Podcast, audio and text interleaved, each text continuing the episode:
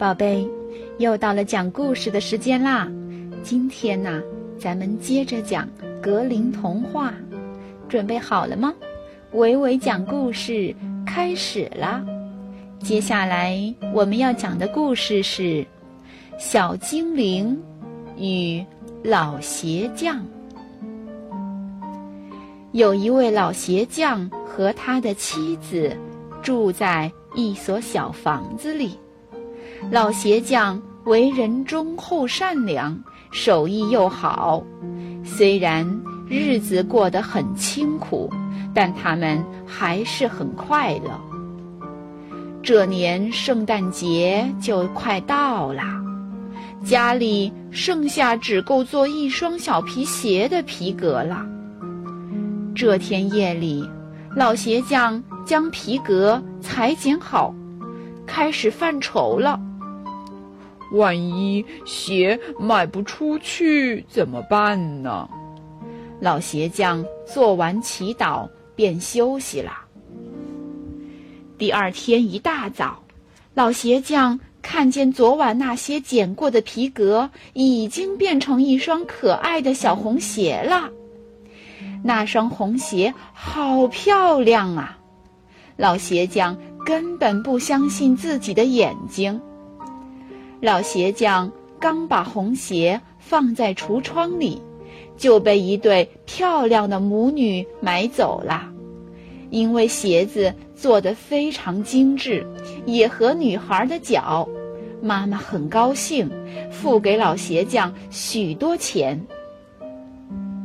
老鞋匠和妻子都很高兴，他们拿了这些钱，又买了能做两双皮鞋的皮革。和昨晚一样，老鞋匠把两双鞋的料下好，放在工作台上，便去休息了。奇迹再一次发生了，和第一天一样，无论老鞋匠将多少裁好的皮革放在工作台上，第二天总会看到精致漂亮的鞋。真是神仙显灵啊！老鞋匠高兴地说：“因为这些鞋很精美，买的人特多。渐渐的，老鞋匠夫妇富裕起来了。一天夜里，老鞋匠很想看看是谁在暗中帮助他们，于是他便和妻子躲在了工作室角落里的旧大衣后面。”静静地等待着。时钟刚过十二点，工作台上出现了两个赤身裸体的小精灵。他们没有发现老鞋匠，只是齐心地做着一双双皮鞋。他们做了整整一个晚上。天亮的时候，他们忽然消失了，只留下刚做好的漂亮的皮鞋。老鞋匠夫妇感动极了，想到自己将要过丰富的圣诞节了，而小精灵连一件衣服也没有，他们心里真难受。老夫妇急忙赶制了两套小衣服，送给小精灵做圣诞礼物。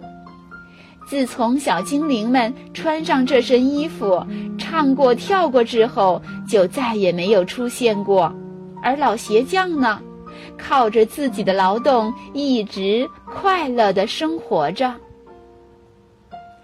好的，故事讲完了，宝贝，微微老师要问你们一个问题，那就是晚上偷偷帮助老鞋匠的有几个小精灵呢？你知道答案吗？好啦，故事就讲到这里，宝贝。再见。